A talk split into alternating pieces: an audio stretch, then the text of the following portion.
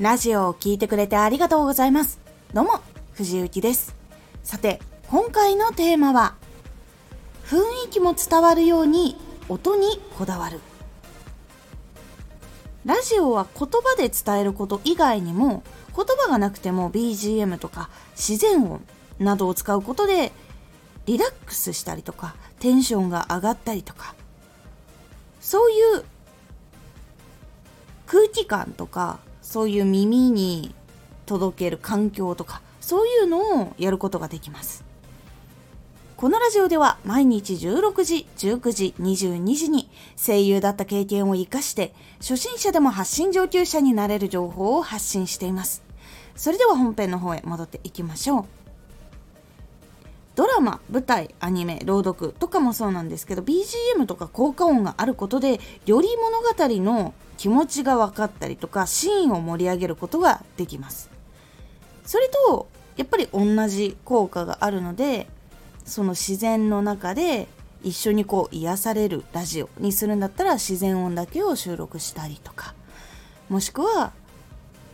ASMR みたいにこうお菓子をこう食べる音を収録してみたりとかもしくはこう聞き心地がいい音をこう収録したりとかっていう方法もあるし喋っている声を穏やかに聞ける BGM を選んだりとかもしくはこの後お仕事のやる気が出るようなアップテンポな曲を選んだりとかそういう風にすることでも結構内容プラスで雰囲気っていうのが大きく変わっていきます。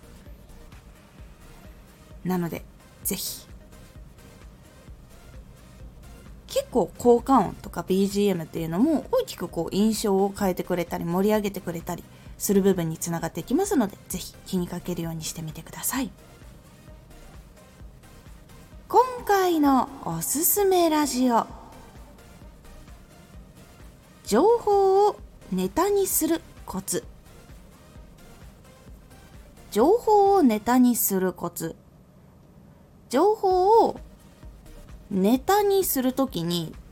どう考える？いわゆる情報を得た後にラジオとして作っていく時にどういうことを考えて作っていった方がいいのかっていうコツをお届けしています